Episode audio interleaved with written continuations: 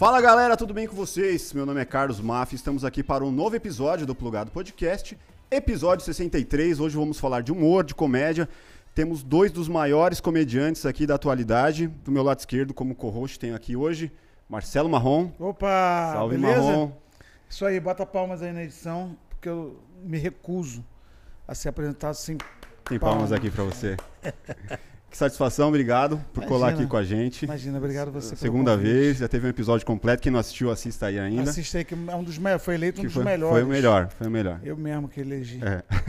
e do meu lado direito, Fábio Rabin, Tudo bem? Salve! muito esperado. Porra, Tentamos mano. algumas milhares de vezes aqui. Que Final- bom que deu certo. É que finalmente. final do ano é complicado. Marrom, sabe? A gente tem bastante evento aí, mas infelizmente o Marrom roubou meus eventos, porque agora a gente tá com o mesmo empresário. É, estão disputando. E aí ele roubou um evento que era pra hoje. Chega pra ele, mas o cara passa pra mim. E aí, pra você ter ideia, era pra eu fazer o co-host hoje. Ele roubou também. Pô, obrigado por ter vindo. Imagina, tamo junto. Admiro que muito isso. toda a sua trajetória aí, tudo que você representa. Prazerzão e desculpa a demora, eu sou realmente desorganizado. Que isso. Tamo, tô, como eu te falei, tô vendo sua cara todo dia, finalizando o longa que você fez recentemente agora. Com o Miguel, Com né? o Miguel, stand-up, filme, tá ficando muito massa. Pô, da hora, cara. Tô, tô muito feliz. Fiquei muito feliz de participar. Só o pessoal mesmo do stand-up fez esse filme. O Marrom não participou. É, E tô brincando. sabe? o negócio é- eu sou um showman. Eu não, não me classifico Não como- dá, né? Não dá pra Não, juntar com outros. Não, mas foi, foi um filme muito bacana, assim, uma temática. É, acho que acertou em cheio o roteiro do Guilherme, né? Menino do Rio, Guilherme Asvral.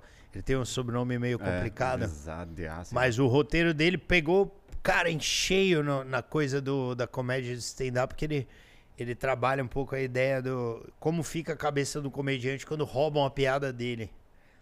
E mais do que isso, o outro cara que roubou ficou rico com o bagulho. Então é tipo Ah, a que história do. Luiz França e o Robson. Conta essa aí aí. Inspirado em fatos, É. baseado em fatos reais. O Luiz França veio aqui também. Ah, Luiz Robson França. qual? Robson? Robson, Robson Nunes, não, a gente brinca aqui. Robson não é uma piada meio que interna, É. porque os dois tinham uma, um, um eles eram um trio antigamente. Quem que era o terceiro, cara? Era sempre flutuava, assim. era Testosterona, o nome do, do show. Sempre, sempre Mas a convidado. base era Robson Nunes, nosso, nosso eterno Timaya, e o Luiz França. E reza a lenda que as ideias eram todas do Robson e o Luiz França, que era o cara que executava. Mas eu, eu desconfio que isso não, é- não seja verdade. Não. O Luiz- O Luiz França já levou vocês pro Japão também? É, o Rabin já foi? Já, já, já fui, né? Já, Já, caiu nesse golpe? já caí no golpe do Japão, voltei, ganhei um sushi só. É. Não, foi muito legal. O Luiz, é que o Robson, eles escreviam pra dupla, né? Eles faziam o show em dupla. Aí o Luiz fazia esse mesmo show sozinho também. ele ganhava sozinho e dupla. É, E o Luiz é branco, né, cara? Então, e ele fazia os textos do Robson. Ele falava, ah, eu sou negão, não sei o quê. É. E a galera ficava assim, porra, que texto você Não, tá inclusive o fazendo? Luiz está no Japão agora, Tá no Japão? é, falando que é japonês. Ele, ele Puta vai, que pariu. ele É um vai- Ele vai é um adaptando. ele vai adaptando a personalidade dele. Ele vai O usando Luiz o, é uma lenda viva o da solo de todo mundo, né? Agora ele tá falando que ele é o Whindersson Nunes. É, no show. Japão. Brincadeira. Cara, você começou lá no teatro, né? Você, é, você já fez teatro, já fez TV, já Sim. fez rádio, podcast. Cara, qual o desafio que você ainda não, não enfrentou e que você pretende enfrentar? Ah, acho que a minha esposa, né, mano? Finalmente.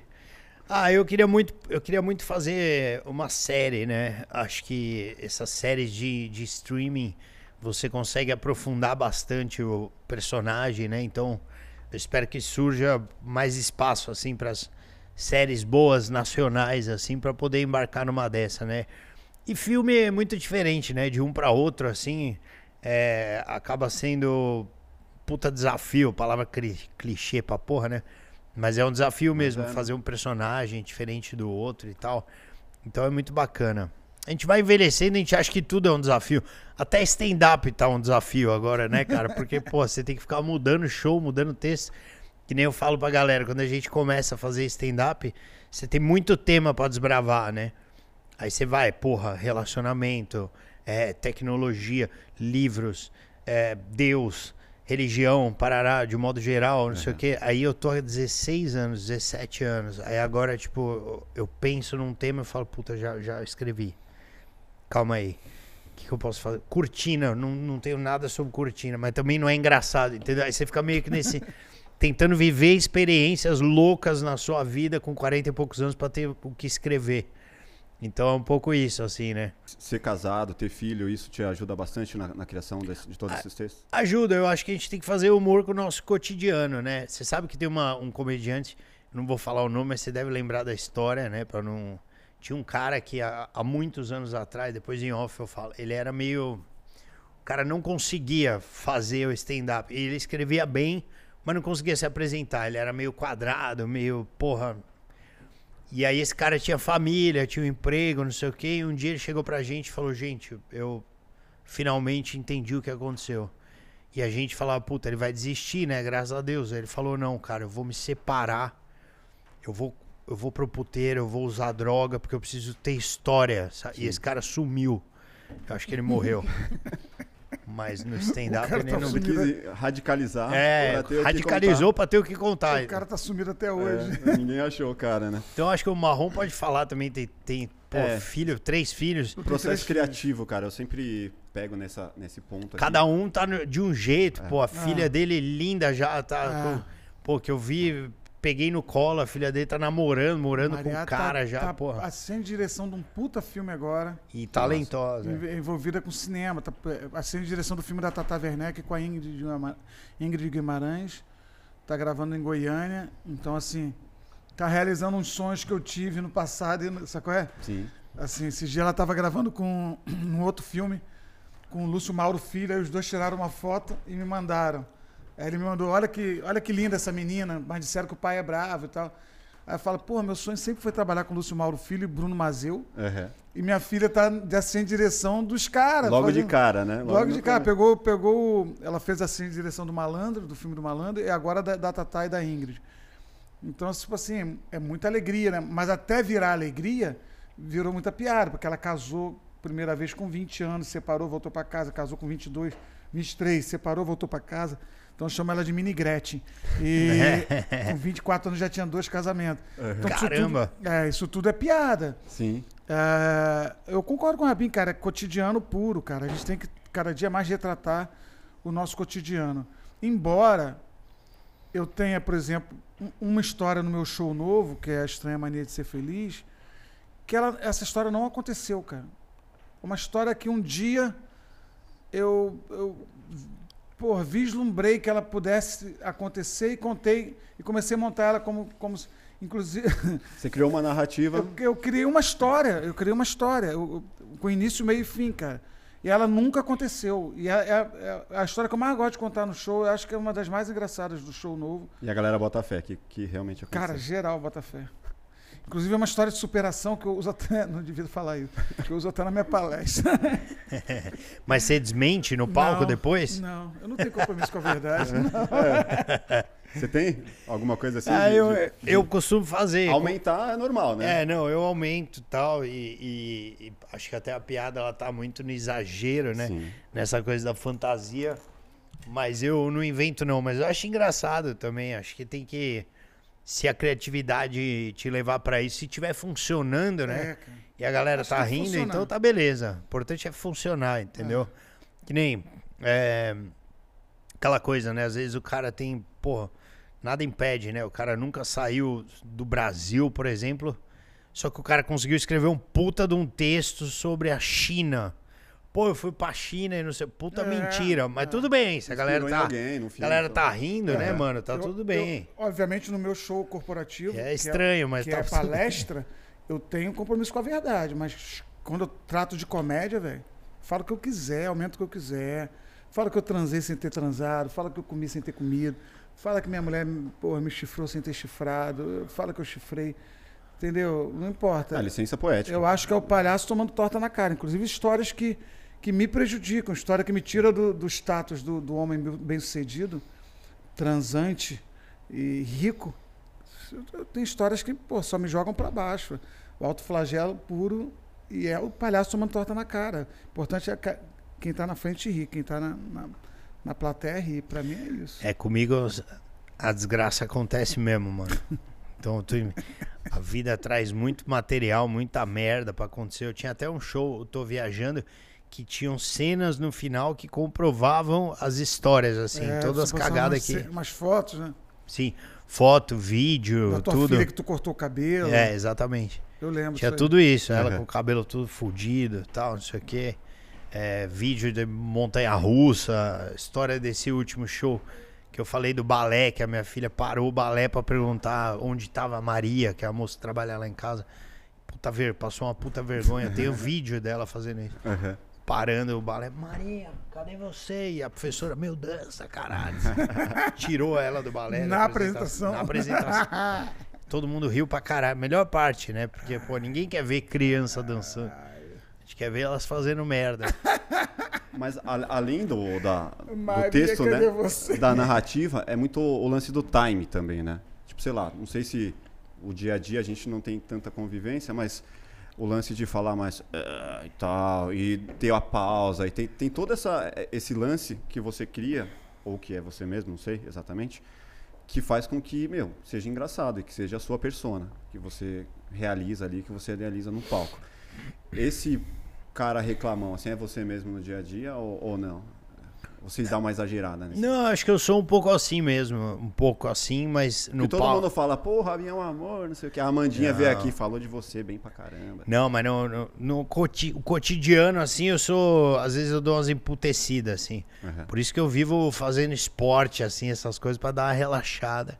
Senão eu tenho um ataque do coração, que eu sou bem estressado, assim, com qualquer coisa, sabe? E, e eu preciso me manter num estado zen pra não ter um troço. Aham. Que tudo me deixa puto, cara. Velho dirigindo.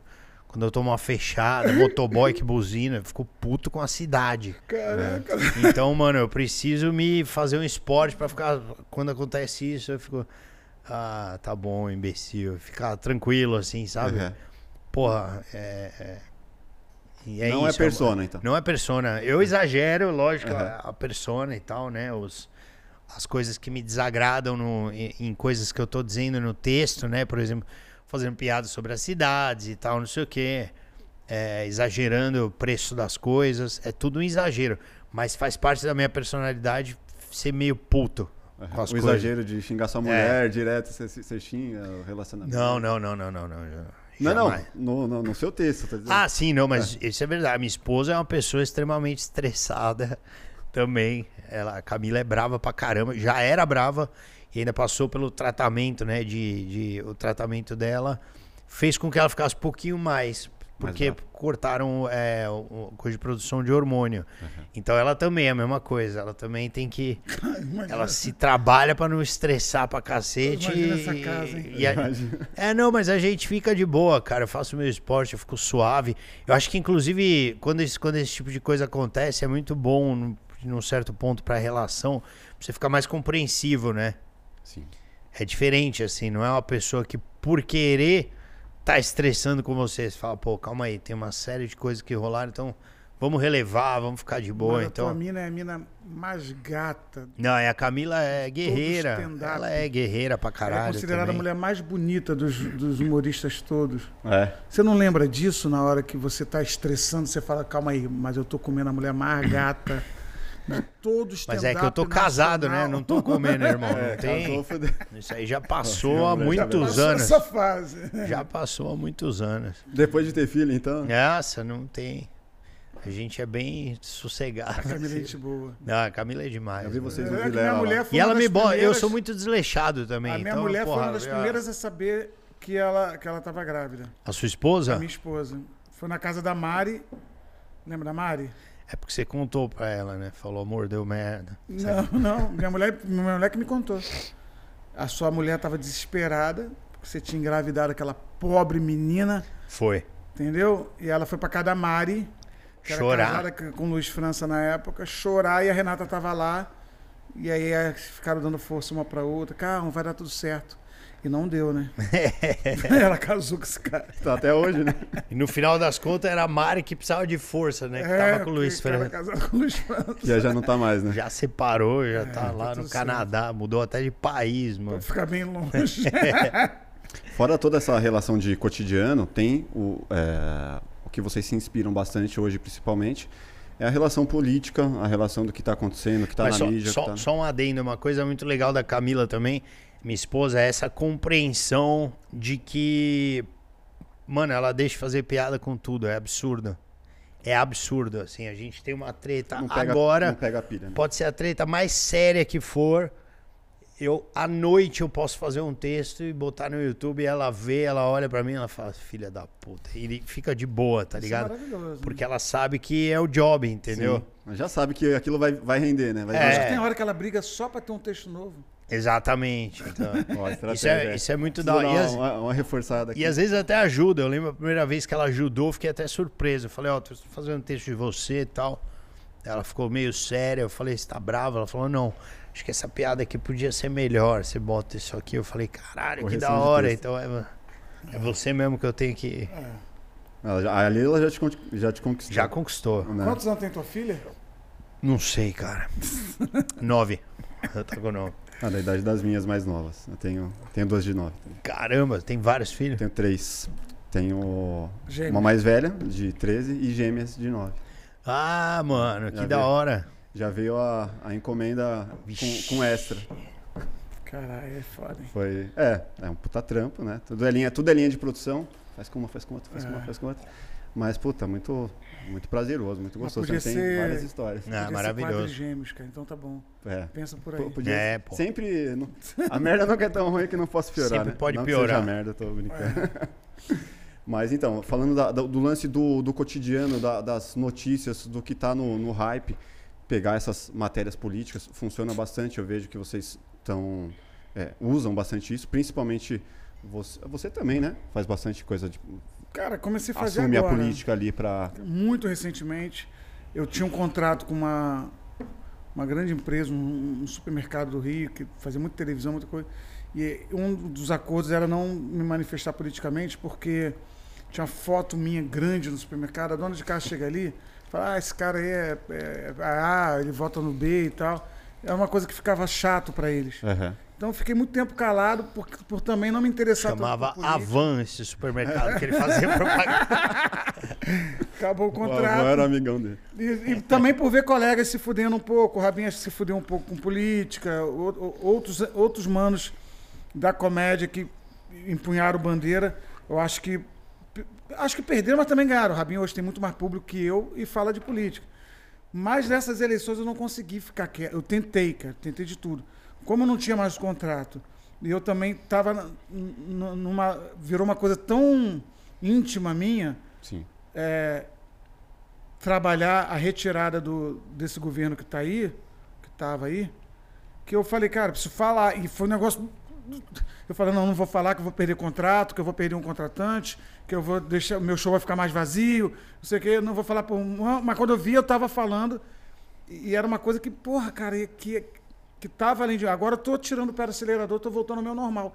Que esse não é o, meu- o assunto que eu mais gosto. Eu gosto de falar de outras coisas e política é uma coisa que é um saco, sempre polarizar demais no Brasil.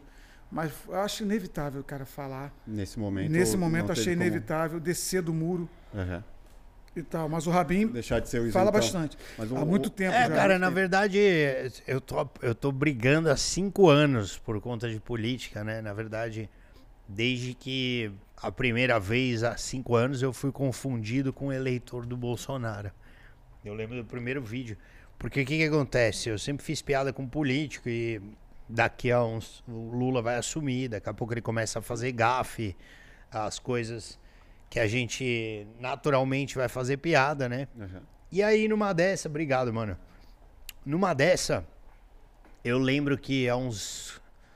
Ah, cinco anos e meio atrás, assim, eu fui, fiz um vídeo zoando Lula da história da corrupção e tal, não sei o que, que tava no mensalão, petrolão, essa época. E aí eu fui repostado por um site que eu nem conhecia, assim, era um, um canal no YouTube de extrema direita que pedia a ditadura cinco anos atrás, assim. Puta galera extremista, sabe? Aham. E aí eu, eu, eu olhei aquilo assim, eu falei, puta, será que eu reclamo, dou um strike no canal? Só que era uma coisa que, pô, há cinco anos e meio atrás, eu falei, não, quer saber, esses pô estão me divulgando, né? Não tinha ideia do que, que ia virar isso aí. Aham. O vídeo já tava com um milhão e meio de visualização. E beleza. Surfou Continu- onda. É, não, continuei postando vídeos, zoando o Lula, porque tava dando resultado, né? os depoimentos e não sei o que, até o momento que ele foi preso, fazendo, mas só piada, né? As coisas que o Lula falava, não sei o que. Aí beleza, daí começou a eleição, comecei a fazer piada com os candidatos. E eu lembro a primeira piada que os caras perceberam, assim, que eu, que eu, que eu falei, pô, é, eu fui me encontrar na rua, um cara falou, é isso aí, Rabi, tem que meter o pau no Lula mesmo, meter o pau nesses políticos. Eu falei, é isso aí, mano. Há cinco anos atrás eu falei isso. E o cara falou, vamos Bolsonaro. Eu falei, teu cu? Não é porque eu não quero o, é. o, Satanás que eu vou votar no demônio agora. E aí, mano, os caras já, caralho, como assim? Você chamou o mito de demônio? Eu falei, mito, minha rola. Daí comecei já a brigar cinco anos atrás. Uhum. Aí fiz um texto contra essa coisa de armamento para qualquer um, que o Gustavo Lima postou o bagulho de arma, daí foi mais crítica ainda. Aí eu falei, nossa, que povinho chato da porra, né, mano? E fui fazendo minhas piadas, cara. Aí culminou na coisa ficar um pouco mais pesada por conta de pandemia, né? Os absurdos do Bolsonaro na pandemia. Aí eu meio que me voltei mais ainda, mas sempre com piada, sempre fazendo piada. Mas o quanto você descapitalizou por conta disso? Ah, Perdeu dinheiro, dinheiro mesmo. Cara, eu, eu vou te falar. Seguidores. Eu acho que, não, eu, seguidor a gente perde, né, ao longo dos anos, mas é uma coisa que eu tava discutindo conversei muito com vários comediantes que passaram, todo mundo passou pela mesma coisa. Tem até o Maurício Meirelles que a gente tem uma história bem parecida, assim, porque é, quando eu tava nessa de, das piadas e os próprios bolsonaristas menos radicais me defendiam contra os mais radicais, né? Radical eu acho um termo muito ruim, acho que tem que chamar de debiloide, né? Porque radical é skatista, surfista, esses caras são radical cara é meio mongol, né? Ficar defendendo o político. Então, quando o Meirelles estava é, é, sendo destruído por essa galera, a galera falava para ele: É, você não sabe fazer piada, tem que aprender com o Rabin, que faz piada e não ofende os bolsonaristas, aquilo, aquilo. Aí depois inverteu, né? Tem que aprender com o Meirelles, Rabin, ele sim. Fa... Aí, tipo, a gente fica se trocando ideia, fala, mano, os caras, daqui a pouco eles vão xingar você. Aí semana passada ele me ligou, porra, tô me xingando de novo. E tipo, e ele falou uma coisa que eu acho muito legal. A gente como comediante, às vezes a gente aborda temas. E política nada mais é do que um tema. O que é a vida desses caras para mim é um tema só. Então, eu tenho a política, tenho o tema futebol, tenho o tema não sei o quê. Então, usando um outro exemplo, eu posso de repente fazer uma piada com, sei lá, vamos pegar o Cauã Raymond. Eu posso fazer uma piada onde eu elogie a beleza dele e ache isso uma coisa engraçada. Uhum. Nesse momento, o que, que vai acontecer? Eu vou ganhar alguns fãs do Cauã Raymond. Provavelmente as, as Cauã Raymond Minions, as meninas que amam ele, que tem pôster, o caralho, vão vir no meu show. Sim. Porque vão falar, pô, olha que legal que esse cara falou do Cauã. E vão começar a vir no meu show. Daqui a duas semanas, o Cauã vai fazer uma merda, vai terminar com a, sei lá, quem que ele namora aí hoje em dia, vai terminar com a namorada. E aí eu vou meter uma piada dele, fala, pô, cara burro, terminou com a mina mó gata, não sei o que, aquele beição dele. Essas fãs vão se voltar contra mim. E nunca mais vão no meu show. A pergunta que eu faço, essas meninas eram minhas fãs? Não. Não. Elas eram fãs do Cauã. Então, mano, ficaram comigo enquanto era um tempo. E foi isso, entendeu? E acho que eu, Marrom, a gente tem pô, mais de 15 anos assim de, de estrada, então a gente tem uma coisa que a política não consegue destruir, que é o público base. É.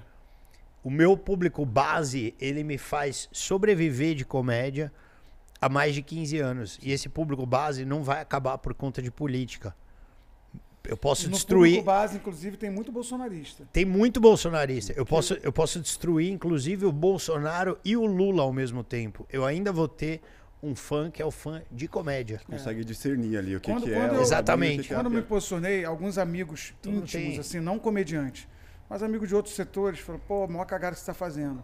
Você está indo contra 50 e poucos milhões de pessoas. Fala, cara, mas esse cara mais radical, sei lá, na campanha eu perdi 20 mil seguidores pra, proporcionalmente ao que eu tenho, dá mais de 10% que eu tenho. Eu tinha 170, fui parar com 150 de novo. É, então perdi muito seguidor. Mas essa galera que ficava me avisando, pô, você tá. coisa. Eles não estão lá vendo o que eu estou vendo. E eu vejo que tem muito bolsonarista que falou ok, cara. Ah, o cara fez piada. Muito, pra O caralho. cara tá tranquilo. O cara é bom comediante. A, a coisa que eu mais ouvi. Ah, as duas coisas que eu mais ouvi. Tá doido pra voltar pra mamata da Lei Rouanet. A gente nunca precisou de Lei Rouanet. É, o Ainda mais depois da, da sua conversa com o vinheteiro. Não, teve um cara no. no- É, é, pois é, cara. Cara, e esses caras são tão, tipo, é, vingativas. Eu lembro que uma vez um cara falou: É, você pega a Lei Rouanet. Eu falei, mano, nunca usei, nunca usei. Faço stand-up. A galera Aí o acha cara- que é fácil, né? Pegar a Porra. Porra. vai lá e pega Aí o facinho. cara puxou, olha que desgraçado, o cara puxou um, um- um projeto que eu fiz, chama longa-metragem, que eu fui, eu fiz na TBS, né, que era pra TNT e tal, acabou indo pra TBS, uma série. Essa série Teve o- incentivo. teve incentivo, mas eu fui contratado, eu ganhei um cachezinho ali. Aí o cara, olha lá o seu nome aqui na Lei Rouanet. Aí eu, puta, parecia que eu tinha pegado uma Lei Rouanet pra mim, de milhões. Mano, os caras são muito É, burros, os velho. caras são. Eles se Não dá, fazem de mano. burro, eles não são burros, não. Eles se fazem de burro. Pra poder ter a narrativa da Lei Rouanet. Então eu ouvi muito, vai Caralho. pegar a Lei Rouanet. Ah, você vai pegar a Lei Rouanet. E outra eu- coisa que eu ouvi muito é, cara, volta a fazer comédia. Para de falar Esse de eu política. sou direto. Porra, Quando- mano, calma aí. Eu sou um vo- ser humano, Não, cara. Eu sou um se- cidadão. E se você, você nem precisa nem fazer piadas, você faz um vídeo assim, Lula ladrão, corrupto. Aí os caras, melhor comediante do mundo. É, Não precisa nem ter piada. não precisa nem ter piada. É só a bandeira que você defende. Mas é bem isso que você falou, cara. Se for, se for é, esses extremistas aí, mano. É bom que vá mesmo. é bom que vai embora mesmo. É. Agora, a galera que consegue discernir. É o que eu falei no meu post também, que eu declarei, pá, apoio é, anti-Bolsonaro, que eu É. gosto de chamar. Os caras que são anti-PT, eu super entendo. Agora, os caras que ficam muito. Ah, o mito, aí, puta, não faço questão. Ah, mas se quiser ficar, pode ficar de boa, cola no show, não, Não, tem tem problema. uma mãe que é bolsonarista. Mas, tipo, se for muito, porra, é foda. Minha mãe fala, ah, ele é muito bonzinho, meu filho, vota nele. É, a galera. A mulher dele é a mulher de produção dando risada A mulher dele é mulher de oração. Eu É falo, um homem tá de. Deus. Eu falo, "Ah, ele- é, vamos orar por ele que ele tá, que ele tá brigando muito com, com muitos demônios. Eu falei, eu não vou meter em briga de família. Agora, Sacanagem. Eu não tenho um parente, cara, graças a Deus. Tem Eu pai e tenho- mãe. Mentira, eu tenho. Pai e mãe indo pra frente do exército. Lá em Macaé. Seu pai e sua mãe estão indo pra frente desse. É, cara. Aí eu falo, cara, pega. Aí eu falei, mãe, por que, porra, para, mãe, vai pra frente do exército fazer o quê? Não, meu filho, é legal que a gente encontra os amigos de antigamente, bota uma cadeirinha de praia. Porra, são dois aposentados, velho. Eu falei, ah, então vai, mãe, então vai. não estão fazendo Vai treinamento curtir. de pegar caminhão, não, né? É, não. Por enquanto, não. Agora, vocês, vocês concordam com a afirmação que, que no Brasil o, o, o comediante ele é levado a sério e o candidato, ou o governador, ou o presidente, ele, é, é, as pessoas relevam o que eles falam e tipo, que, "Ah, tudo bem, ele não quis dizer isso e tal. E o comediante não, é processo e vai lá e, mano, se fode mesmo. Total. É, não sei, cara, é porque assim, a gente teve a Dilma, né, que é muito engraçada. Eu acho a Dilma muito. Eu queria a Dilma eleita em algum lugar só para ela dar entrevista de novo. Nem que fosse síndica no meu. Pô, toda Só pra hora. gerar um Pra material, gerar. né? Pô, a Dilma é maravilhosa, né? O melhor vídeo da Dilma é ela falando francês, já viu? Não. Muito bom. Já viu Não, isso? não que eu eu não vi, lembre. ela estava em algum encontro internacional, tal, quando ela ainda era presidente. E aí, é, estava com o presidente da França, tal. E aí o cara falou: "Ó, Dilma, vamos botar aqui um tradutor em francês". Ela falou: "Não precisa, não precisa". E ela começou a tentar falar francês como se fosse espanhol, que dá para enrolar. Sabe? Eu vou falar enquanto você vai entender. E não sei o quê. Mano, muito engraçado. Tem... Parece o episódio de Friends Pega no que, que YouTube. o, Joey, o Joey faz um teste em francês. É. Porque ele acha que fala, você já viu esse episódio? Friends é bom pra Dil- caralho. é ma- maravilhoso. A, a Di- a Dilma é meio, meio isso, cara. É meio Dilma- vida real, assim. Dilma falando em francês é um espetáculo. Eu acho o, o texto dela de. O texto dela. Parece texto de stand-up, mas eu acho a fala dela da meta, cara, eu acho genial, cara. Que vai dobrar a meta? É, que não tem meta. Então, Aham. quando a gente atingir a meta, a gente dobra a meta. E aquela que fala. é não é louco. 7%. É, é, é e eu entendi o que ela quis falar. O Aham. pior é isso. Que não é 7%. É 7% de 30%. Entendeu? Então, você pega dos 100%, você pega 30%. Aham. Desses 30%, pega você o vai tirar 7%. Aham. Ela- eu acho que ela quis explicar isso, mas ela foi se enrolando. E é maravilhoso, maravilhoso. Agora, eu ouvi uma, uma pessoa em defesa dela, até um pastor falando, que ela sofreu na ditadura, ela foi muito humilhada, e uma das, uma das coisas que a ditadura fazia muito era pegar a pessoa e acender uma luz na cara dela e, e, e deixar essa luz na cara dela. E ela.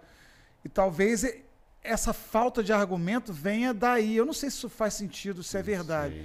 mas de tipo assim, ligou, ligou as luzes, está todo mundo pronto, ela, ela a mente choque. dela meio que dá uma travada lá, tá? porque ela é uma mulher inteligente, né? Mas é um problema de oratória, né? Assim como o Bolsonaro Pode também. ser um tipo, problema, pode ser um problema de, de sei lá, cara, de um problema Psicológico, mesmo, é. psicológico mesmo, de ela falar, caralho, tô naquele momento da, da, da ditadura, da, da luz na minha cara, que eu sofria, que me jogavam não sei o que, que me batiam. E aí ela dá uma travada e por isso ela fala mesmo. Pode ser só uma justificativa. Como eu tô sempre a favor, na cam- caminho, na direção do ser humano, É. que o evangelho me ensina isso, então eu tento acreditar que, que eu não acho ela burra, eu acho ela, eu acho ela, sei lá, Engraçada. de- desconexa. No final é das contas, ela é é. uma grande comediante. É uma um grande dia ela com- vai se revelar. Nós temos lá no, na- no- lá no coisa lá um comediante né, no- na Ucrânia, aqui também já Coitada, né, mano? tivemos. Aqui ele assumiu uma bucha. Nossa senhora. Ele parece com você um pouco, essa camisetinha. Zelensky, né? É. Vladimir Zelensky. Vladimir. Vladimir. Vocês que estão há muitos anos aí, você- ainda rola aquela insegurança de, porra, não sei como que vai ser o próximo ano, não sei se minhas piadas vão continuar funcionando, é, É, não sei se o verdade, meu texto ainda eu, vai acho que a- durar... eu, eu converso com muitos comediantes, eles falaram que a pandemia deu uma atrapalhada na gente, assim, porque o, eu tenho a impressão que eu tô um pouco atrasado. Tem vários comediantes que estão com essa sensação.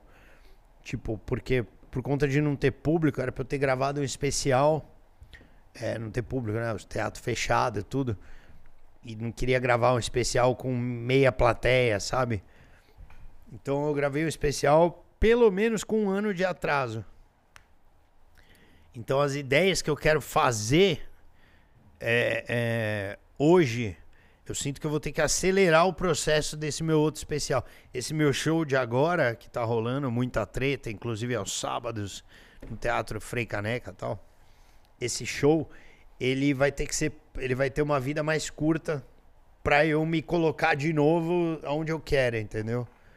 Pra eu É, tá, eu é tá um- falando é mais sobre a atualidade. muito louco, cara, porque é uma geração que o Rabinho talvez seja o mais velho, o Portugal com certeza é o mais velho dessa geração de comediante que renova o material todo ano, da qual eu não faço parte, inclusive, é- é onde eu estou tentando chegar, porque antes da pandemia eu já estava muito focado no corporativo, que é o que me traz uma- a maior grana. é, Tomar lá da cá, né? é, pô, e eu amo fazer a minha palestra corporativa, porque é comédia, só que é uma comédia po- corporativa, então não tenho. é, não deixo de fazer comédia. O cachê é melhor, você pô, vai- é mais assertivo na questão financeira. E aí, eu já tinha meio que desistido do, do coisa, porque eu- eles estavam muito acelerados. A pandemia foi bom para mim para eu alcançar os caras, porque Aham. os caras estavam todo ano lançando especial. Eu tava. O meu processo criativo é no palco. Então eu subo no palco com solo. Meu primeiro solo foi Preto Combina com Tudo, onde a temática era a cor da pele, era coisa do racismo. Então era essa temática. Mas eu falava da minha sogra, eu falava da minha mulher, mas a- o principal, então o nome da peça era Preto Combina com Tudo, porque tinha música, combina com, tu- com todos esses temas. Aham. Aí, eu, depois eu fiz Confissões de Quarentão, que eu comecei a falar de ter 40 anos. Eu já estou com 51. Só que eu não abandonei o, o texto de preto. Ele deixou de ser a temática da peça, ele estava ali em algum lugar, mas o principal era o texto de quarentão. Sim. Entendeu? Aí depois eu vim com o terceiro melhor show de comédia do planeta. Que eram os textos da- de viagem da Disney e tal, que eu passei na Disney, que era um texto porrada, porra, punchline lá em cima, mas o, o texto de preto tava lá, o texto de quarentão tava lá. Vai só somando. Os mais antigos, eles iam saindo. Então é um processo criativo muito diferente do deles. Por quê? Porque o Afonso Padilha até me zoou esse dia num podcast lá do Di. Falou, Marrom, porra, Marrom tem três espetáculos. É, é o mesmo, mas o nome vai mudando. É, tal. Ainda mais ele que puxa, né? Ele vai renovando É, muito mais rápido. aí eu vi, aí quando, quando veio a pandemia, cara, eu falei, putz, a vida que eu pedi a Deus, porque eu fui morar na frente da praia em Macaé, onde está meu pai, mãe, primos, irmãos, todo mundo lá, sobrinhos. Um apartamento que eu sempre sonhei em morar na frente daquela praia, porque eu fui criado em Macaé e ali é o símbolo do, do cara bem sucedido, sabe? Pô, voltei pra minha cidade e tô morando onde eu sempre quis. sabe? Foi tão definitivo rei, né? que eu vendi uma- casa que eu tinha aqui pra comprar lá. Foi, falei, não sai daqui nunca mais, a pandemia vai durar pra sempre. E uma demanda de, de evento online muito grande. A gente fez até alguns juntos, né, Rabin? Porrada. Então, imagina o cara, voltei pra casa, pra minha cidade, cercado de amigos, na frente da praia, subia. Cara, teve casos de eu fazer o evento na sala, era um apartamento de janelão assim, e eu ver o baldinho com vinho branco na areia que eu deixei lá. Vim aqui, botei, caralho, botei uma, uma camisa, fiz a parada e olhando meu baldinho pra ver se alguém ia mexer, velho. Ah, que beleza. E aí acabava o evento, eu descia. Só, meu irmão, que o primeiro ano foi maravilhoso. Cara, depois começou a me bater uma deprê, comecei a me sentir mal, porque eu não queria que a pandemia acabasse, porque era a vida que eu pedia a Deus, trabalhando em casa, e perto dos meus pais, perto de todo mundo. Mas ao mesmo tempo vendo tanta gente indo embora, morrendo, gente próxima. Eu, começou a me bater um desespero, e aí começou a acabar a pandemia, começou a, voltar ao presencial. E aí teve um hiato entre, não sei se você passou por isso, mas o contratante, ele falava assim, puta, vamos fazer online. Puta, mas já tá voltando, então espera um pouco, vamos fazer o presencial. Esse espera um pouco durou uns seis meses, Sim. que eu fiquei meio que sem trabalhar, cara, e eu achava que eu era rico. E com padrão de vida que eu, pô, estabeleci para mim. Então, meu dinheiro começou a acabar e esses caras começaram a voltar pro teatro bombando. Eu falei, cara, preciso voltar para São Paulo.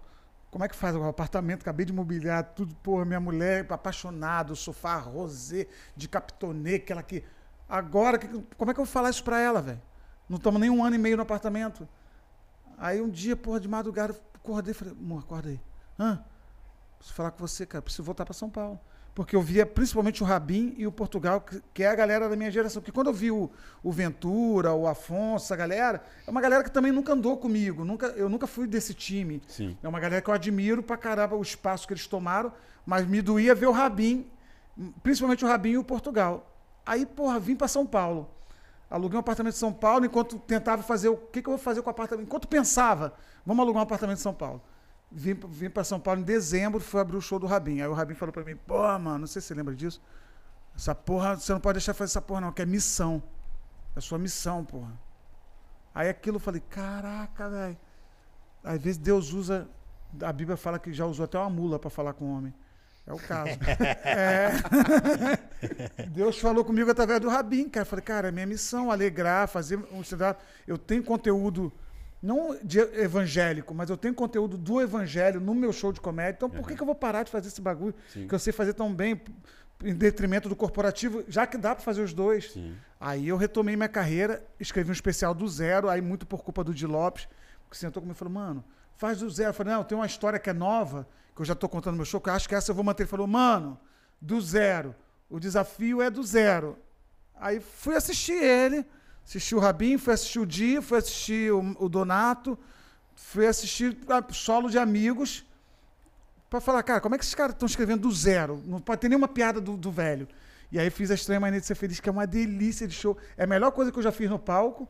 E é do zero, velho. É tipo assim, canetando, processo criativo. Fiz, fiz 30 shows de teste. Chama Testa aí o nome do show. Eu pegava as histórias, levava para o show de teste, funcionava, eu mantia ela, aumentava um pouco, eu não funcionava, e, e- e debatendo com a plateia. Que massa. Tem uma das. Da, da- eu, sou, eu sigo muita regra de três tempos, aquela coisa toda que o Rabin conhece e tal.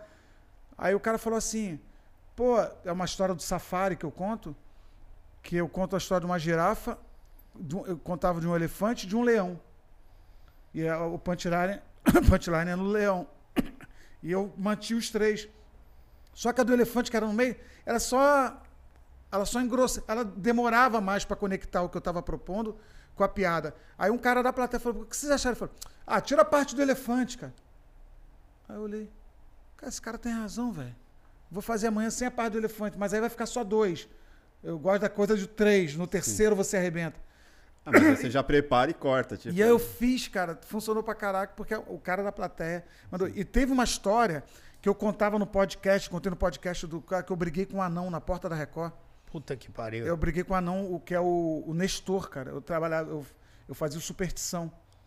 Que era um super-herói de amarelo, porra, um colã. Superstição. Era um negócio escroto, no Mion, no, no, Legendárias. no Legendários. Esse foi o pior momento teu na TV. Foi o pior momento. Foi minha entrada na TV, né? Oficialmente, e o pior momento. Já entrei.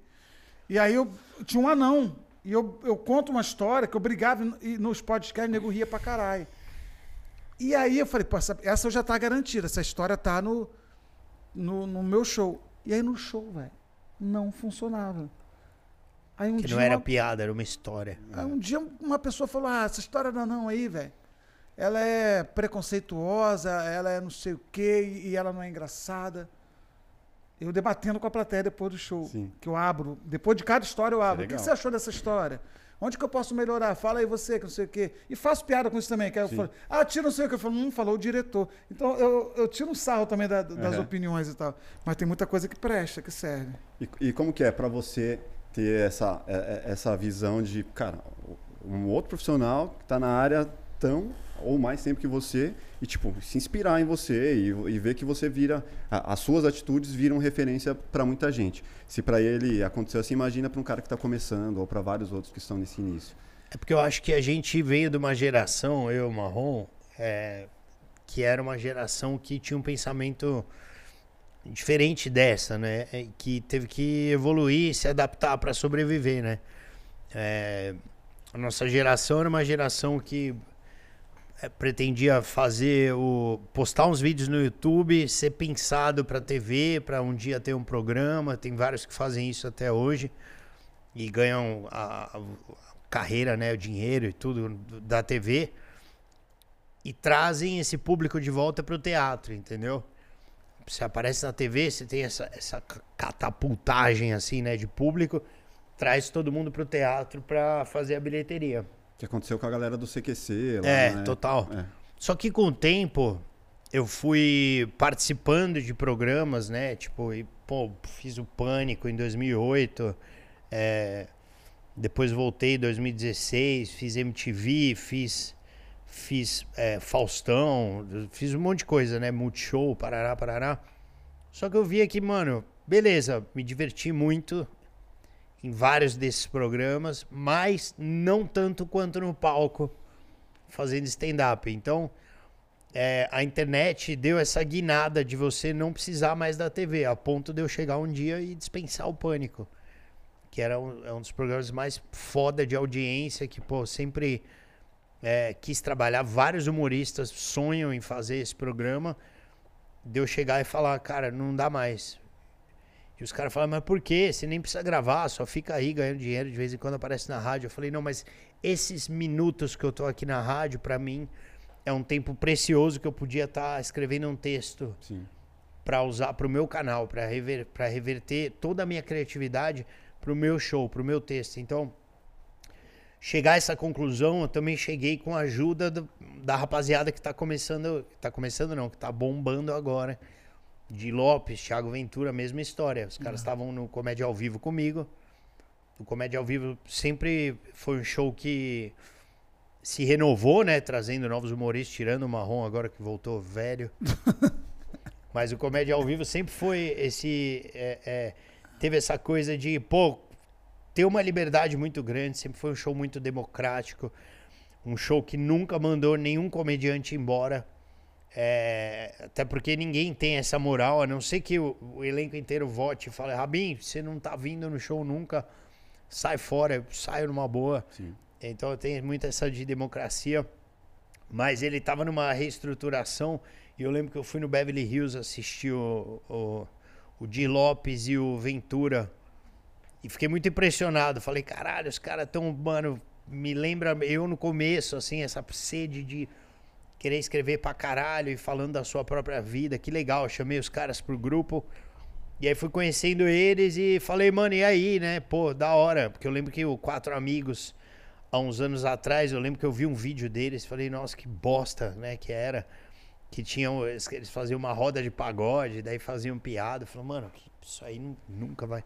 E aí logo depois os caras estouraram, assim. Hoje eles são o grupo mais bombado do Brasil, né? De, de stand-up. E aí eu conversei com eles, né? Falei, e aí, galera? Porque eu, eu já fazia isso, eu já postava uns vídeos, mas era mais esporádico, assim. Eu postava, tipo, ah, uma vez a cada dois meses, um vídeo novo, só pra manter aquela.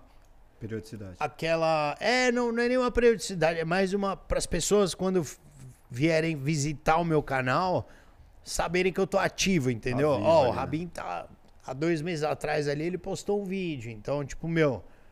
Ele ainda tá pensando comédia. Não tinha essa responsabilidade de. Do semanal, mas aí o. De alimentar o algoritmo. Isso, né? isso vindo de encontro à nossa, à nossa geração que falava, não, meu texto ninguém pode ver, velho. Esse texto novo aqui, cara, não quero que ninguém veja. Não, isso, show, isso ainda show. tenho. Isso eu ainda tenho. Uma coisa assim É, que, o, show- porra. o texto ele é total exclusivo. O material que eu posto na internet é infini- Não, não. infinitamente Não, mas até- inferior ao, ao, ao show de comédia. É, não, entendeu? isso aí com certeza. Tô falando assim, que a gente é de uma geração que a gente não queria postar nada nosso. Que a gente queria que fosse a galera no teatro. Ah, mas esse texto aí você já nem usa mais. Eu sei, cara, mas porra, eles têm que vir aqui pra ver. Sim. Tem uma galera que Não pensa assim. liberar nada, né? É, que pensa assim até hoje. Até você pegar o bonde. Porque tudo muda, cara. O Lulu Santos tava certo, o Nelson Mota. Tudo muda o tempo todo no mundo. Daqui a pouco vem uma outra dinâmica É. que, que eu não sei qual é ainda. E eu demoro muito a entrar nas dinâmicas. Por exemplo, rede social, uma coisa que eu demoro demais, velho. Tipo assim, quando. Que não é natural, né? Pra você.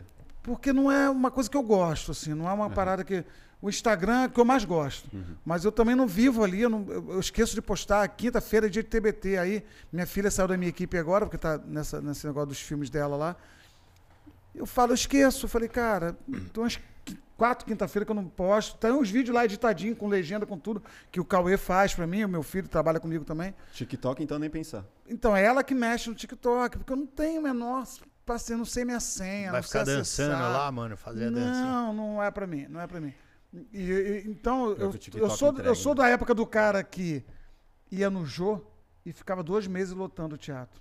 Exatamente. Entendeu? Eu sou dessa época. Dois meses nada, cara. Fiz, você vai no Jô até hoje. É, não. As entrevistas do Jô é uma coisa que até hoje rende, né? Não, pra eu- caramba, eu tô falando assim, o, o efeito imediato era muito sinistro, velho. Um ano e meio lutando. É, você fica, pô, um tempão Era esse Pânico negócio, também. é. Pânico tinha uma época do Pânico na rádio. Eu lembro que a gente Também. estava no Pueblo ali, que, que era uma temporada extensa, não, não tinha fim.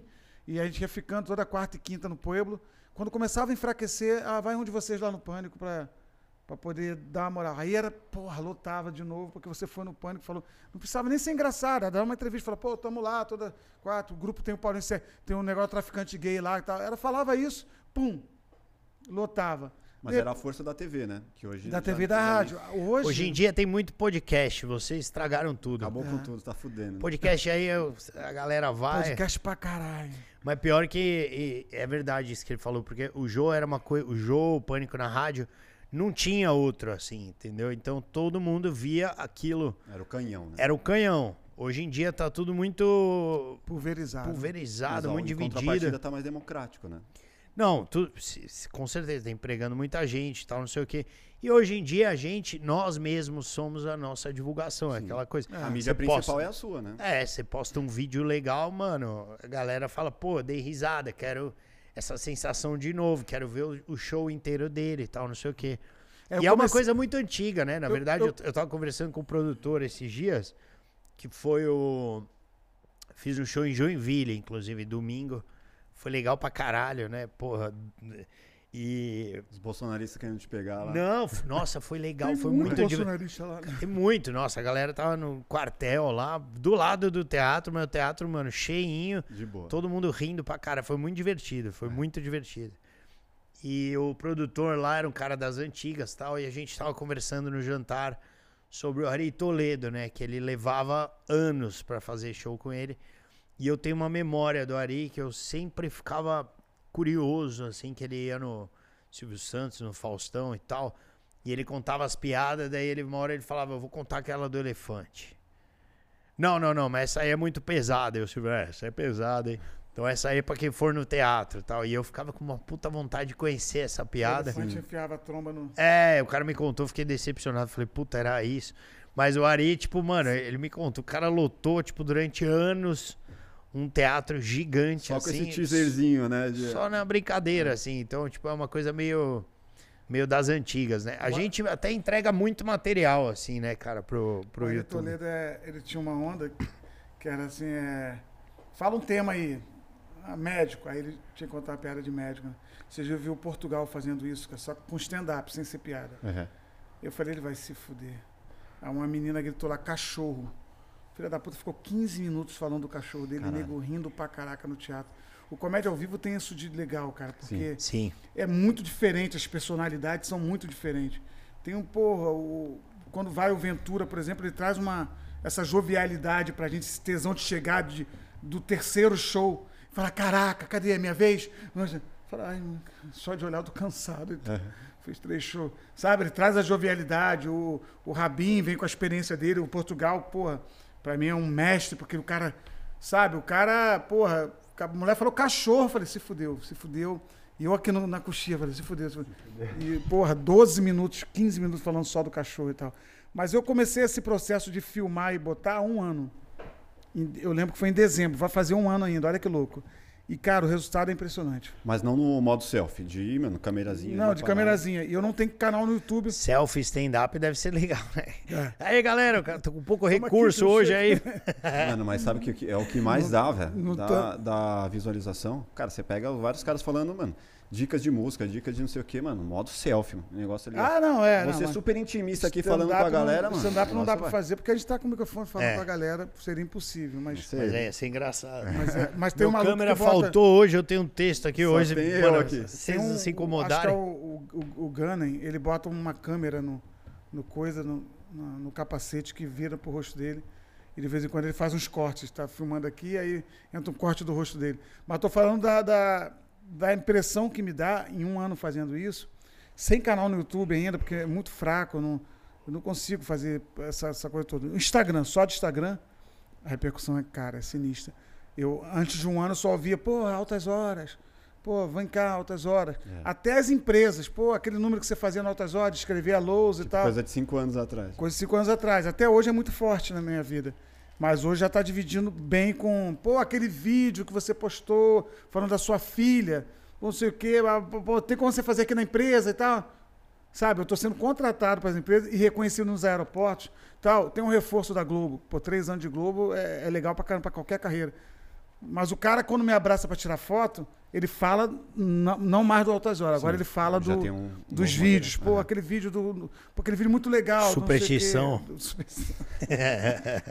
Do Legendários, acho que não, não sobrou muita coisa. Né? Não sobrou nada. Só, só o carinho pelo Mion mesmo, que foi o primeiro que me deu um contrato na, na televisão. Ele, é, ele é legal? Ele é legal, cara. Ele é É. legal. Assim, eu fui o primeiro a entrar e o primeiro a ser demitido, né? Então, esse ele é legal, carregado de uma mágoa do primeiro a ser demitido, que eu só entendi muito tempo depois. Encontrei com ele num lançamento de um filme. Eu falei, cara, a vida nos deve um abraço. Aí ele veio e me abraçou. Ele, pô, você tem toda a razão. Porque imagina, eu com sonho na cabeça de ser o cara da TV, porra, a referência, minha referência era o Pânico, eu andava com o Carlinho, com o Mendigo, o Mendigo, né? O, o Vejo, eu andava com o Vinícius, todo mundo bombando, ganhando dinheiro pra caramba na televisão, sendo reconhecido pra cacete na rua. E minha primeira experiência foi muito desastrosa. Então, quando ele veio me demitir, eu achei que o culpado era ele, né? Eu precisava botar a culpa em alguém para tirar a culpa de mim. Mas a culpa não era de ninguém, nem minha, era só um, foi só ruim só. E Sim. tinha que ter tentado outras coisas, mas a dinâmica do programa foi mudando também. Eu fui o Não, primeiro o programa era ruim, né? Não tinha nada a ver Cara, com acho o programa ruim. O programa nada mais é do que o que ele faz melhorar com a tecnologia da Globo e, e repensado, é. Mas o, o Mion é muito bom, né? cara? O Mion liga o Não. microfone, ele vai. Tudo bem, mas o Legendários, na minha opinião. Porque um- começou ele com foi- muita pompa ele foi. Exatamente, ele foi um programa muito pretencioso. É. um programa pretencioso que chegou julgando os outros e querendo fazer a mesma coisa que os outros. É. Na minha opinião. Ah, não tenho isso mesmo. nenhuma rivalidade, até porque puta, não tenho nenhum apelo emocional com o pânico hoje em dia. Aham. Mas é a minha opinião honesta, entendeu? É, eu assim acho, mesmo. por exemplo, o CQC fez a mesma coisa que o Legendários, que eu acho que foi um negócio meio estranho, de chegar falando meio mal do pânico, não sei o quê. Só que o CQC fez uma coisa diferente. Ele foi pra coisa da pergunta inteligente É. e tal, e meteu político. Por isso que deu certo até um certo ponto, entendeu? Não, você tem razão. Mas Ele eu acho que chegou- foi um pouco pretencioso. Humor do bem. Vamos Puta, revolucionar o humor brasileiro. Tinha uma parada de revolucionar é, o humor, o e humor não revolucionou nada, não não. revolucionou porra Virou, nenhuma. tanto que virou, desistiu no meio do caminho, virou um programa de variedades, né? Tipo um ratinho com uma pitada de humor. É, não sei, virou um programa de variedades, mostrava É, virou um curiosidades, não sei o quê, um Calderola. negócio meio X. Agora ele deu uma volta por cima, o cara virou o, o novo Luciano Huck lá da Globo e tal. é isso aí. Desejado pelas marcas e tudo mais. É, agora o cara tá bem pra caramba, que ótimo, né? A gente deseja isso pra todo mundo. Ele é Mas muito aquele talentoso. projeto foi esquisito, mano. Legendários foi esquisito. Mas vocês. Mas durou bastante tempo. Ele É. superou as expectativas da própria casa, que tinha uma bolsa de E aposta. tinha muita coisa boa, cara. Tinha você, tinha os caras do Hermes e Renato, É. que são esse puta que pariu, né? Tinha Mia Melo, né, cara? Mia Melo, que é uma graça. Miá, mano. Porra, era, uma Miá. galera, era uma galera muito especial mesmo. O João Gordo. Nossa, então olha, Era o- olha o time massa, time. É, então. cara. Olha o time, mano. Contratação de peso, né? Cara Pois é, contratando, cara. Contratando, contratando. e É, não- era O Elcio. Mas é tipo meio o- Real Madrid, né? Você vai somando ali as, a- as estrelas e É, daqui a pouco. O Flamengo. O Elcio, o Elcio era bom É, pra é caramba, bom fazia, pra um, caramba. fazia uns bagulho diferentes. Tinha um que era o galã lá, o Felipe Solari, que era, porra, adorado pela galera lá, pela mulherada. Que é ex-MTV, né? É o Gui Pádua, foi mandado embora junto comigo, a Jaque Cury. Jaque Cury? É, mas ninguém precisa saber também. Tô brincando. Enfim, cara, Agora- tinha uma galera boa, Aham. Mas o Flamengo também já teve Sávio, Edmundo e Romário e deu merda. Então, é, então. Exato, você vai começando a somar estrela e quem que é, que é bom de time. Mas ou- é difícil, né, cara? Não sei até hoje a fórmula uma para as coisa que coisas me dar impressiona certo na estúdio, TV. como o peito me atrai. Eu tenho uma mulher ali com o peito de fora. e toda hora eu tô olhando pro rabinho e um seio muito bonito. Pena que quem tá em casa não pode ver. Ele pega aquele cenário ali, Tem não? um ali atrás também de você, ó. Aonde? Cara, não é um. Olha lá o não é impressionante ela. ela é um- cheia de uma graça. e peito- Nossa, eu não tinha reparado, mano, agora. Cara, eu sou- a, a pessoa não precisa nem ter bunda, mas se ela tiver Se peito. tiver um peitinho já, Porra, já pra ganhou. mim é fundamental um pai Então de, você pai de você tem tesão no Tortorelli. No Diguinho. Num Ben Ludman. É, Ben Ludman tem teta. teta rosa. Teta rosa, aquela teta de pig. A Copa do Mundo vai ser um bom fator aí pra vocês? Tipo, desenrolar, desenvolver novas temáticas? Vai, pô, ainda mais que eu tô indo pra lá, cara. Ah, você vai lá? Vou, vou, vou trabalhar, né? Trabalhar na Copa do Mundo. É. Vou trabalhar na, na primeira fase e oitavas ali com a torcida Canarinho. E, pô, vai ser muito legal isso aí, cara, com certeza. E vai ser um negócio muito legal, cara. A gente vai vai numa uma, um time aí que tem tudo pra dar muita merda, ainda mais por ser no Catar, né, que é um país tão sério. Vou eu, Prior. Já podia ter acabado aí, né, a divulgação. A Yara é, Fantoni, que é uma repórter espetacular, muito engraçada, que era da Band lá do Neto. E o Daniel Leon, que é o cara do Dia de Crack, que é o chefe da torcida Canarinho, que é um puta louco também. é, ajuda lá na. a- esses malucos da Gaviões e tal. Tá lá envolvido no meio da Gaviões também. Então, pô, vai ser uma. Mas você vai numa pegada meio repórter? Vai ser meio louco o bagulho. Eu vou numa pegada meio. Cara, torcedor alucinado que vou gravar uns conteúdos ali, provocar os gringos e, tipo, tentar não ser preso ao mesmo tempo. É, cara, tem que tomar cuidado. Vai ser essa lá a ideia. O buraco é mais embaixo. É, não, tem que ter Aliás, uma eu não sei reunião. como é que organizam um, um- um evento dessa magnitude num país tão escroto com Restritivo. minorias. Tipo assim, onde, onde o gay não tem voz, onde o gay não pode falar, não pode ter protesto, não pode ter manifestação, não pode ter não só o- o- a comunidade LGBTQIA+, não, mas tantas outras minorias não podem se manifestar e os caras organizam uma Copa do Mundo num lugar desse. Um lugar desse tinha que ser esquecido aos poucos. Ah, mas é maravilhoso, o Catar tudo Ah, é mas muito é- lindo. Tem uma questão econômica, né? E a Não, FIFA, cara, a FIFA não, não, é um não. grande exemplo de. Não, cara, mas não tem economia, cara. A gente, A ó, calma dá aí. pra- Se eu chegar na tua casa e eu não puder é, falar de como eu me comporto, sendo LGBTQIA+, eu não posso ir na tua casa. Sim. Você não é digno de receber o mundo inteiro. Entendeu? Então é um país que não pode porra nenhuma. E aí eu respeito a, a coisa cultural, respeito a coisa religiosa. Isso tudo a gente é obrigado a, a meio que respeitar e, e ter uma visão, tentar ter uma visão mais ampla. Mas quando essas minorias não podem se dizer, não podem falar, não podem se expressar, não podem ter bandeira, Você tá falando do bolsonarismo? Ou dos caras do Catar? do Catar. É, Ah, tá, que é bem porque- parecido. É porque é parecido.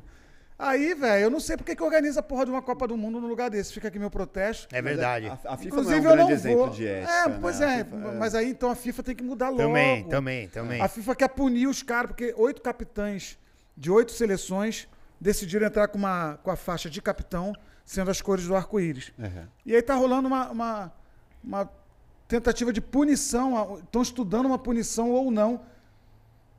Porra, mano. Por conta da faixa. Por conta da faixa, que os caras querem se manifestar, falar, Sim. por que, que esse país aqui não aceita? Né? Por que, que esse país não conversa sobre isso? Eu Vamos acho que tinha que ser mais inteligente, mano. O Neymar tinha que entrar de batom.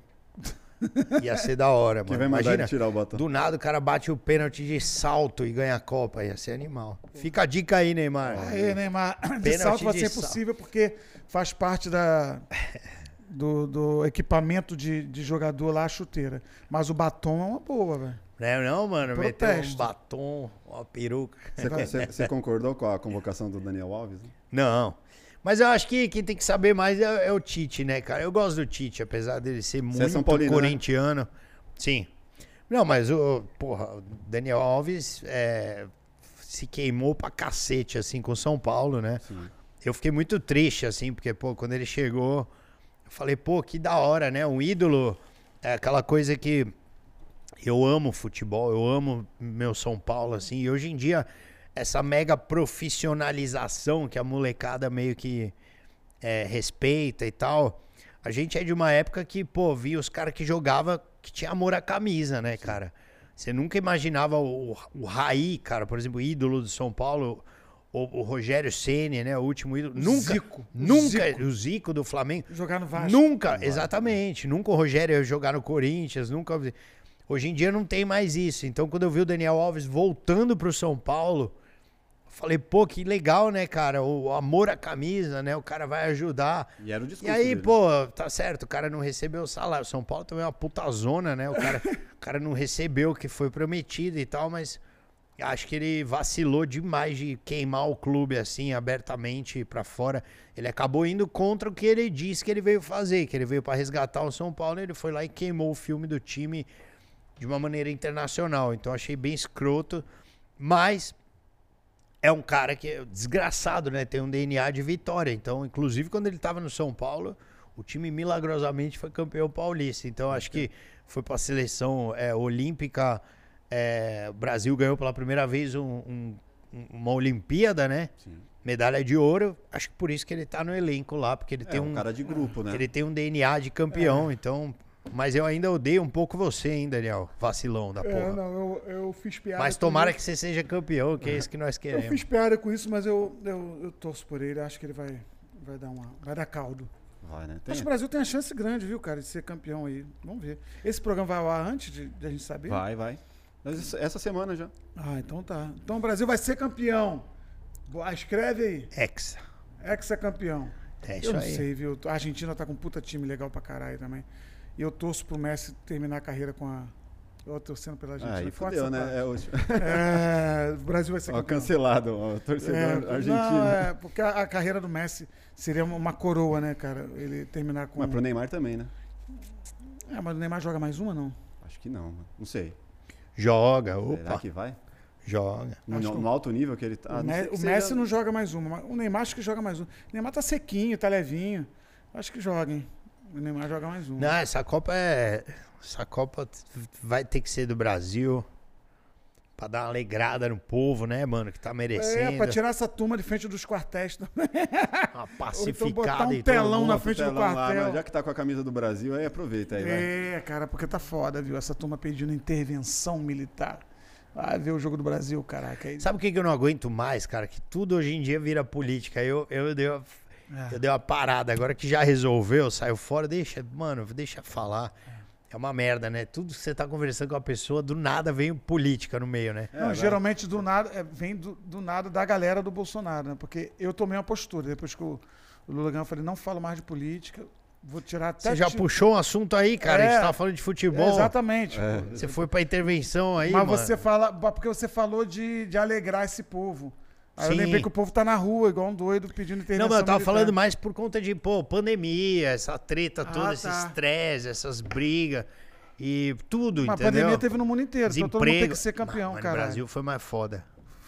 No Brasil foi tipo, mano, foi, caralho, foi uma dor de cabeça, assim, a galera se rebelando. É, foi meio... A gen- A gente tem uma parada aqui no plugado que é o lance musical, né? E normalmente a gente pede pro convidado uma música que traga uma, uma memória afetiva, algo importante que tenha marcado na sua vida e que, cara, a partir do momento que você escute aquela música, te traga essa referência. E aí com essa música a gente alimenta uma playlist também com a música de todos os convidados que já vieram aqui. Eu queria entender de você qual música que por algum motivo importante tenha marcado sua vida e por quê. E vai entrar a orquestra agora, pode entrar pra você cantar É, vivo. caralho. Uma O música. Marrom vai tocar aí, ó. Bom, você sabe que eu era um cara que eu usava muita droga, né, mano? Então eu não lembro muito das músicas que tocava. Mas eu acho que. ah, eu acho que. Deixa eu ver, pra chutar, pra não ficar no vácuo aqui. Botaria um. Infância, sei lá, relacionamento, filho, Ah. família. Acho que a música do Ghost, talvez. Oh, my love. Essa. Que eu lembro muito que eu era. Que música Eu merda. era uma criança gordinha. Vai cagar a playlist agora. Fica na sua. Eu era criança gordinha e ninguém dançava comigo, eu tinha que dançar com a vassoura durante essa música. E eu- enquanto eu dançava com a vassoura, eu pensava, mano, um dia eu vou ter aqui. Eu tô inventando o significado aqui. Um dia Mas eu vou é ter uma vassoura só pra É, mim. um dia eu vou ter uma vassoura, só um dia eu vou comprar um aspirador. Ah, mano, acho que é isso. Eu, fui, eu sofri bastante, assim, na minha infância. Eu era um cara que sofria bullying, não sei o quê. Então eu dei uma Imagina, voltinha um aí. menino rico, cabelinho fino, olhinho. Nunca fui rico, Marrom. Judeu. Olhinho claro. Nunca fui entendeu? rico. Sofreu pra caralho. Eu tô com pena dele. Ele aí Não, sofreu veja mesmo. bem, rico, você- rico eu nunca Sempre fui. foi rico. Não, nunca fui. Foi, foi. Eu sempre fui classe É, média. então, classe alta, média, média alta. Classe média, Morou não. no Itaim Bibi a, a Classe vida média, inteira. mas ó, vou te falar. Cara, você não sabe o que que é Ita- Itaquera. o Itaim Bibi, eu Ele sei não sabe o que... que que é carro manual. Nunca viu uma Você acha que embreagem eu nunca na vida. fui sequestrado, irmão? Nunca viu uma embreagem. Eu acho que eu sei o que que é Itaquera. Tô zoando. Sequestrado é quem tem dinheiro, pô. Nunca viu uma embreagem na vida o pai dele, velho. Eu Não fui. sabe o que que é Fiat Uno, o pai Pô, dele. meu carro até hoje tem embreagem. Sei, pô, já compramos, já quebrou. Meu pai, não, sempre classe média mesmo. Era ovelha negra, assim, de. de... Moramos no Itaim da época que era barato, né? Agora valorizou, estamos de aluguel. Mas, Mas você tava no. sei, eu tô chutando uma música aí, cara. Mas, Acho que. mas tem uma questão com a infância aí, a questão de, de ser gordinho na infância. É, acho que tem uma questão de infância, que eu era, me sentia sozinho, meus amiguinhos tudo ali com as menininhas e tal. E acho que foi um ponto legal de, de superação, assim, o dia que um próprio amigo meu, que naquela época o bullying fazia parte total, não tinha essa, essa coisa de, Não porra, pode. jovem, adolescente se suicidando, não existia esse papo, não tinha essa opção, tá Era a lei ligado? do, lei do mais forte. né? Era assim, mano, aguenta. E eu era o, pô, gordo, bolinha, baleia, elefante, não sei o que. Tô... E uma hora eu puxei um amigo meu, falei, pô, André, você é mó legal comigo, cara, quando a gente tá sozinho, quando chegam uns três caras, você é mó filha da puta, mano. Por que, que você fica me, me humilhando aí, me chamando disso, daquilo? Ele falou, mano, porque você é mó baleia mesmo, cara. Toma jeito aí, velho. Emagrece aí, pô. Faz um esporte. Eu lembro dessa conversa que eu tive com ele. E ele era o cara que dançava com as minas no bailinho enquanto eu ficava com as vassouras. Mas quando a gente tava junto, a gente era brother, só os dois, assim. Aham. Eu falei, porra, André, pode crer, assim. E aí, a partir daquele dia, eu comecei Virou a fazer essa- vários esportes, Virou isso aí que emagreci. você virou. E agora eu engordei de novo. Então eu tô voltando a Puta escutar essa música Aí, ó, com a André, vassoura. vem trocar uma ideia com eles de novo. Vem André. trocar ideia de novo. André, Não, tô mas te eu, eu men- menosprezei o sofrimento dele, porque ele é lourinho, de olho azul e tal. Mas sofrimento é uma coisa. Sim, não dá É, pra medir, né? não Não, dá dá pôr medir. Não, era é. gigantesco, muito, cara. Muito pessoal. Não, mas em- mesmo que não fosse, tem muita gente que é muito dentro do padrão europeu adotado pelo Brasil, né? Coisa da a menininha que é perfeito, narizinho fininho, olhinho azul. É. e que também está se cortando e está sofrendo suas, suas neuras, está sofrendo suas coisas. Então, é, não se deve menosprezar o, coisa de ninguém só porque eu sou um, um, um preto que vivia em outra situação, de Sim. muito mais, muito mais probabilidade de ser zoado, porque eu cresci num bairro branco de Niterói, e o único, sendo o único preto.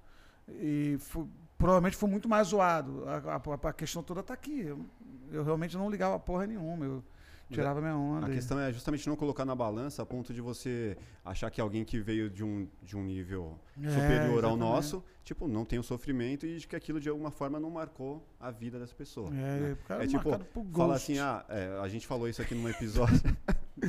de Outro lado da a- vida. Puxei uma memória aqui desagradável, hein, cara. Porra. Mas foi.